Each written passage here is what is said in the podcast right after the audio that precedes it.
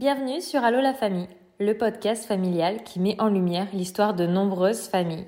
Toute famille a son histoire et chaque vendredi nous t'en présenterons une. Car la maternité, ce n'est pas toujours un long fleuve tranquille. Elle regorge de surprises et d'épreuves. Et c'est moi Laure, ton hôte, qui t'accueille. Bienvenue à toi pour un nouvel épisode.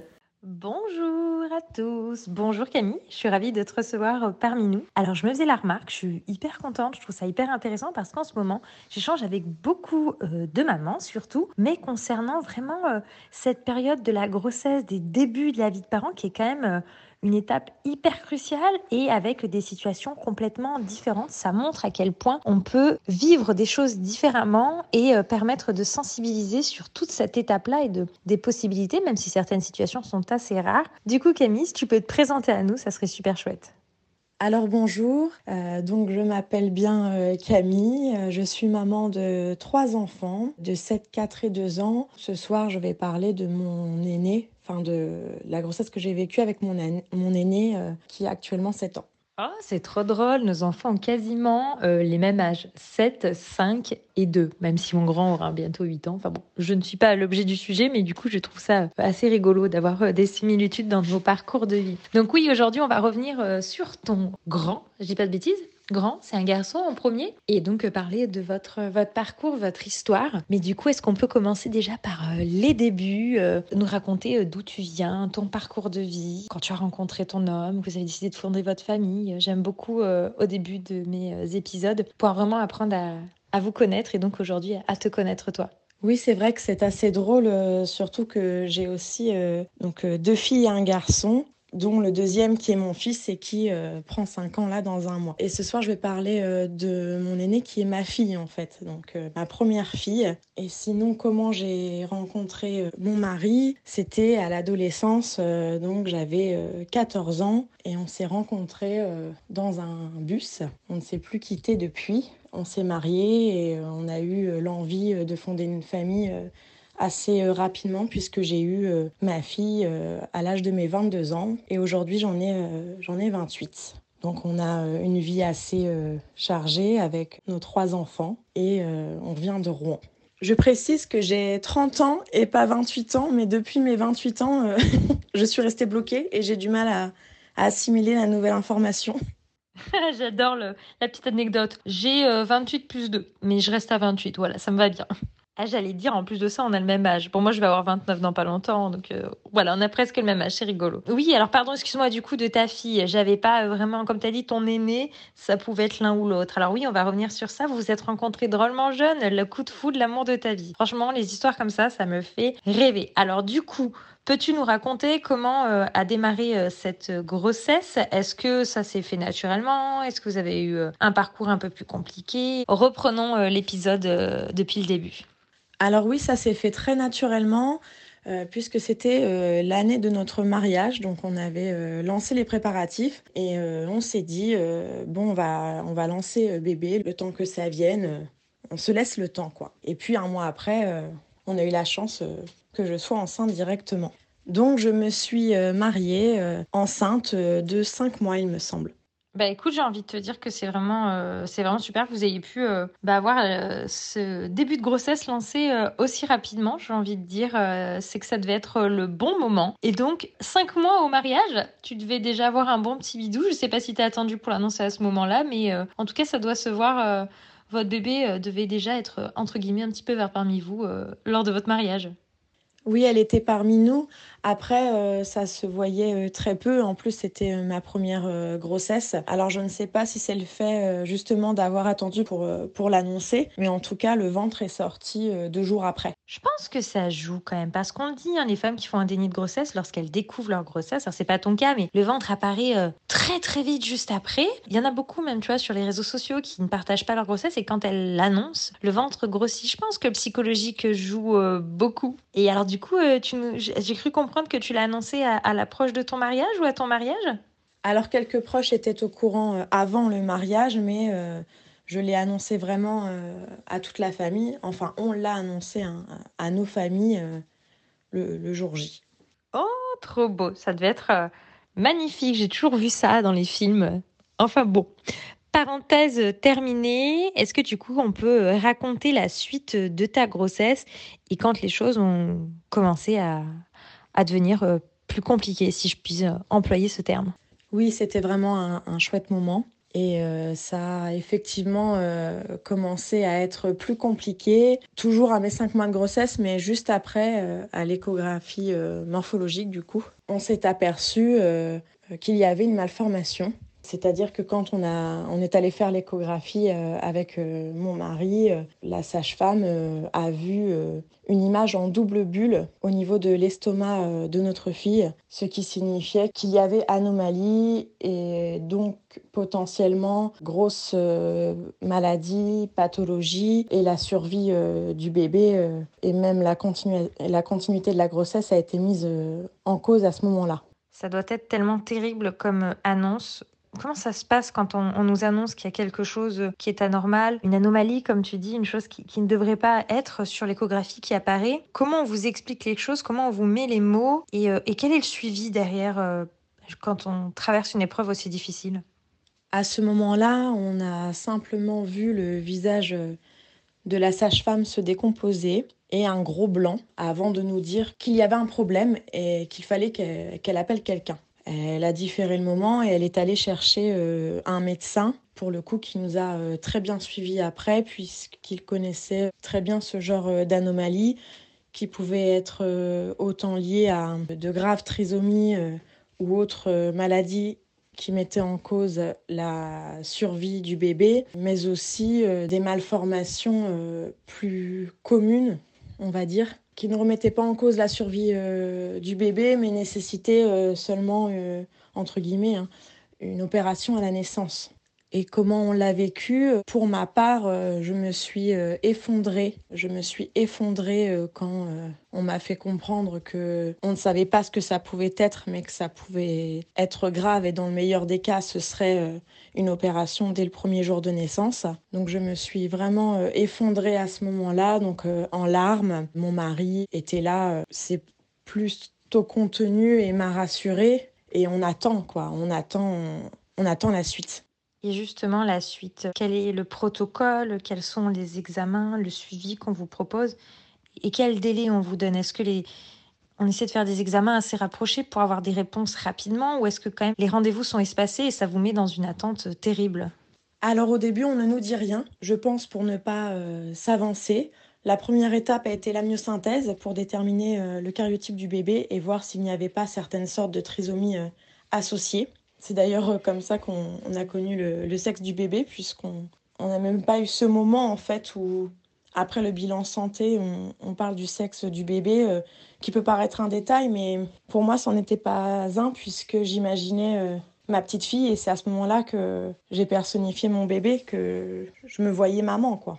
On apprend tout un tas de, détails euh, que je ne connaissais pas, comme le risque de fausse couche quand on fait une amyosynthèse. On descend de notre petit nuage puisqu'on comprend que bah, tout n'est pas forcément euh, lisse et euh, qu'une grossesse, euh, ce n'est pas forcément simple et qu'il peut y avoir plein d'imprévus, qu'on n'est jamais sûr de rien. Juste après, on a pu être rassuré puisqu'on a vu que le bébé n'avait pas d'anomalie chromosomique et qu'il s'agissait certainement d'une simple atrésie duodénale, c'est-à-dire une, partie au niveau du, de l'intestin, du duodénum qui est bouché et que c'était un problème entre guillemets de, de tuyauterie, hein, comme ils ont voulu nous expliquer, qu'il fallait simplement euh, couper cette petite partie et reconnecter euh, les deux parties pour que euh, notre bébé puisse s'alimenter.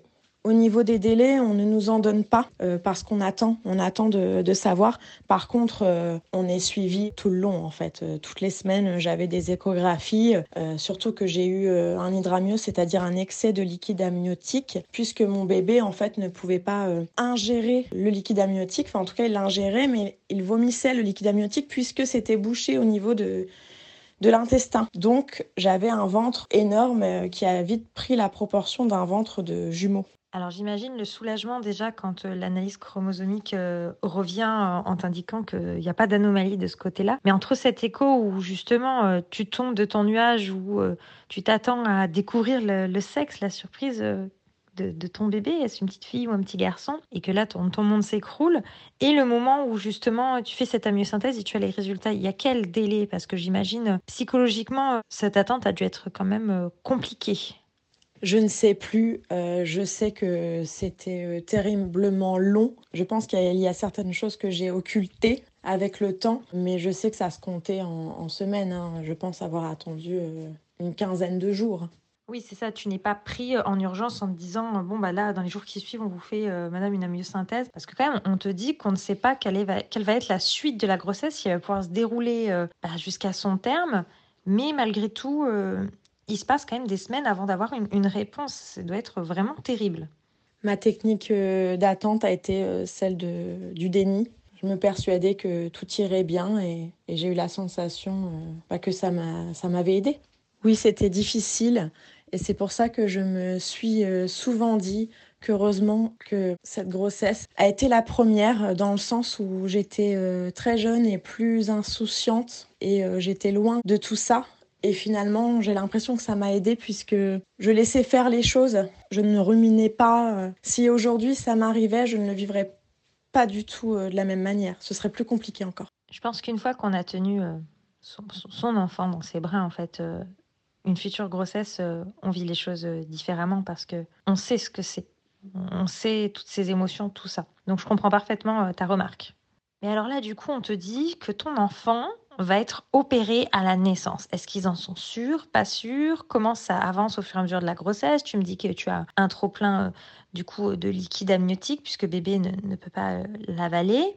comment on te décrit euh, la, suite de ta grossesse en fait? Comment on t'accompagne là-dedans? Et aussi ton homme, forcément, ton mari, comment on l'accompagne en parallèle? Est-ce qu'il arrive à être impliqué? Est-ce que lui s'est mis en position de retrait? Parce que bah, c'est quand même difficile. Comment ça se passe pour tous les deux ensemble? Alors, avec justement ce trop-plein euh, d'hydramios, je suis entrée en menace d'accouchement euh, prématuré, c'est-à-dire que je suis arrivée euh, un jour au cabinet pour une échographie, donc comme toutes les semaines, hein, de, contrôle. Et là, on me dit, mais vous allez bien? Et je réponds, oui, très bien, parce que à part ça, une fois que je savais qu'on allait réparer, si je puis me permettre, le, gros bobo de mon bébé, euh, bah, ça, ça y est, c'est tout, j'étais maman et Marie, c'est pareil en fait, il était père et peu importe ce qui allait se passer, c'était notre bébé. Donc, euh, à part ça, je vivais une grossesse euh, sereine. Hein. Enfin, quand je rentrais chez moi, j'arrivais à, me mettre sur autre chose, à mettre de la musique sur mon ventre, à me projeter. Je faisais vraiment comme si c'était une grossesse euh, classique. Et donc, ce fameux jour, quand on était à l'hôpital, on me dit Vous allez bien? Je réponds que oui, je vais très bien. Et là, on me dit Mais madame, vous pouvez accoucher à tout moment. On m'hospitalise pour faire une, injection au poumon de bébé au cas où j'accoucherais prématurément. Et à partir de ce moment-là, je devais faire des ponctions de liquide car mon ventre pouvait à tout moment exploser. Enfin, quand je dis mon ventre, c'est la poche des os, quoi. Mon mari a été vraiment euh, tout le long un, pilier euh, pour moi. J'ai eu la sensation euh, d'être couvée puisque les médecins bah, m'ont très bien accompagnée. Mon mari, je pense, gardait plus pour lui pour que je reste sereine. Donc il exprimait ses inquiétudes, mais il était confiant, il restait confiant en fait. Tout le long, il a gardé espoir que ça se termine bien pour nous. Et t'étais à quel stade quand on t'a hospitalisé euh, comme ça pour euh, te faire euh, des ponctions pour, je suppose, que tu puisses tenir le plus longtemps dans ta grossesse? En tout cas, ça vraiment, je trouve que c'est super que tu aies été euh, aussi bien euh, entourée. Je pense que des fois, ça peut être tellement difficile que si on se sent seul, incompris, ça euh, rend cet épisode encore plus complexe. Et le fait que tu te sois sentie sereine, je pense que ça a dû énormément jouer aussi. On le dit, hein, comment on vit nos émotions pendant la grossesse, ça joue sur, sur le bébé hein, qui, qui va naître. Et je pense que tu as dû lui apporter beaucoup de douceur en étant ultra détendu, toi et ton mari. En tout cas, je l'espère, oui. J'espère que ça a pu contribuer à, ce qu'elle se sente rassurée d'une certaine manière dans mon ventre. Pour ce qui est du terme, je devais être à six mois. Après, je n'étais pas hospitalisée en continu, c'est-à-dire qu'on m'enlevait euh, plusieurs litres de liquide amniotique. Je repartais chez moi et je revenais en hôpital de jour pour euh, qu'on m'enlève encore du liquide amniotique. Effectivement, pour euh, me faire durer le plus longtemps.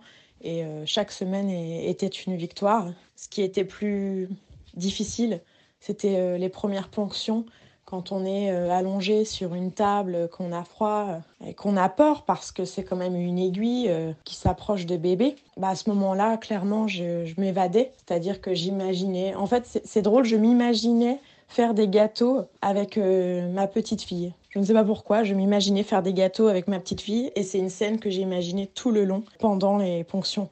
Parce qu'après euh, la découverte de l'anomalie, c'est peut-être ce que j'ai le plus mal vécu pendant ma grossesse. Ce moment où je devais m'évader et après euh, où je devais rester une heure en fait euh, sur cette table à avoir des contractions qui me faisaient très très mal.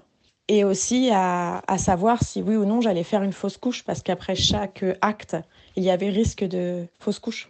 Tu pouvais être accompagné de ton mari lors de ces ponctions euh, Est-ce qu'il te faisait une petite anesthésie locale? Est-ce que c'est possible lorsqu'on est enceinte, outre euh, cette péridurale pour, euh, ou une rachie quand on accouche? Ou est-ce que c'est vraiment direct et que ça doit être douloureux?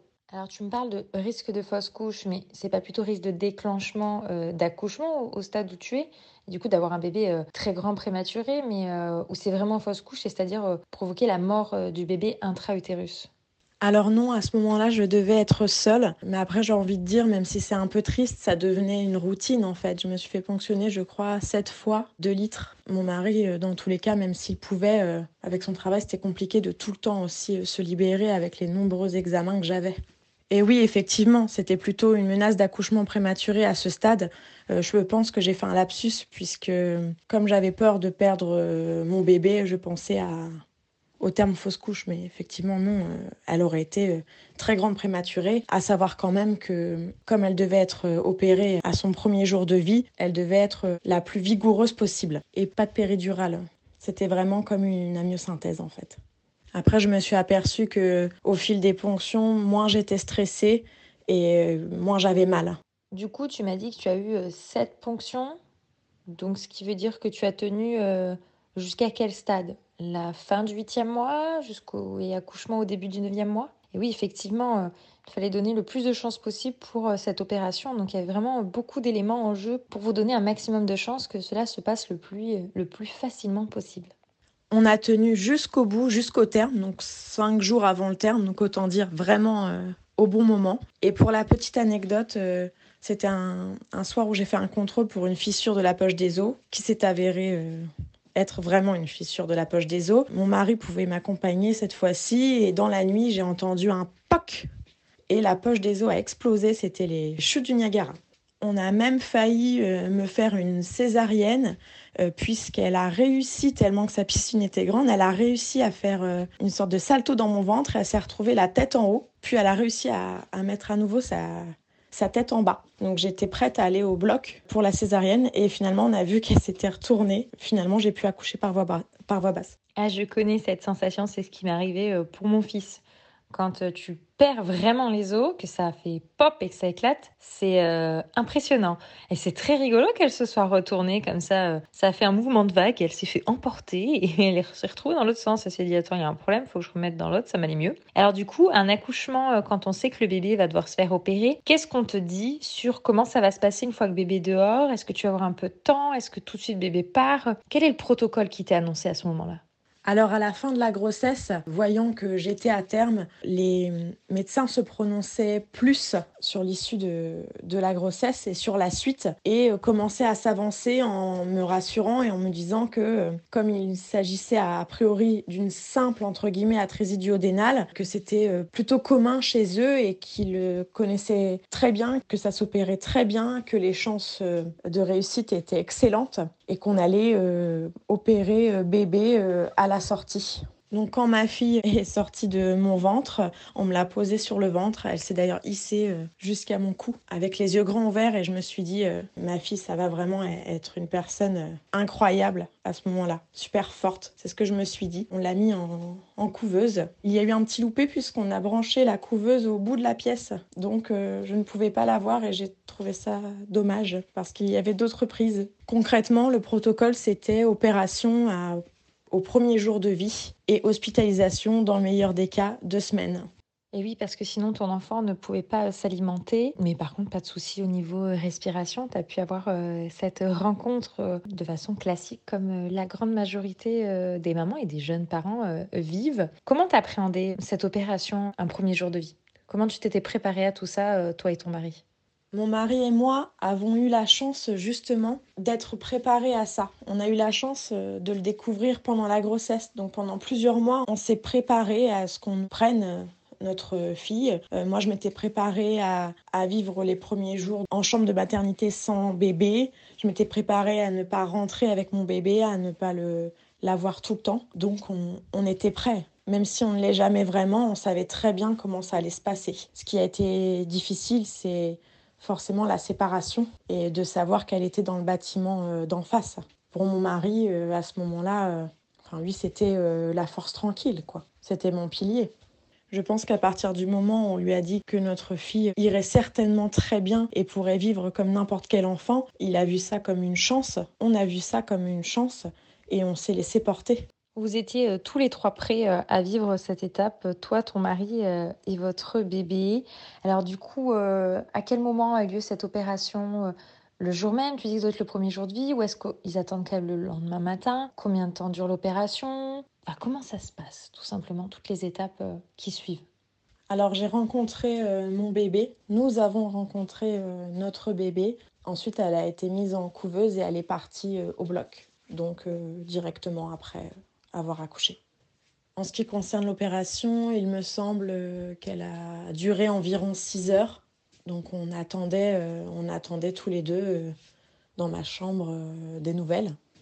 Et puis quand on nous dit que l'opération s'est très bien passée, encore une fois on se laisse porter. On est juste impressionné de voir tous ses tuyaux, son système d'alimentation, son cathéter. On pense aussi à ce qui peut paraître un détail pour beaucoup, mais pour moi ça n'était pas un détail on pense à la cicatrice. Pas pour euh, la cicatrice en elle-même, mais pour ce que ça représente, que c'est quelque chose qu'elle va garder euh, à vie. Et on pense aussi à la suite, parce que finalement, euh, on ne sait pas si elle aura des séquelles ou pas. Ça, personne ne pouvait l'affirmer. De toute façon, on peut jamais, on ne peut jamais savoir. Étapes les unes après les autres. Donc opération validée. Et alors du coup, ce séjour, comment ça se passe? Est-ce que vous êtes dans une chambre je ne sais pas si c'est on emploie ce terme quand c'est aussi petit, mais parent-enfant, où, tu peux dormir avec elle. Comment vous faites euh, tous ces débuts euh, pour créer votre relation avec votre enfant euh, en étant avec bébé qui est encore à l'hôpital?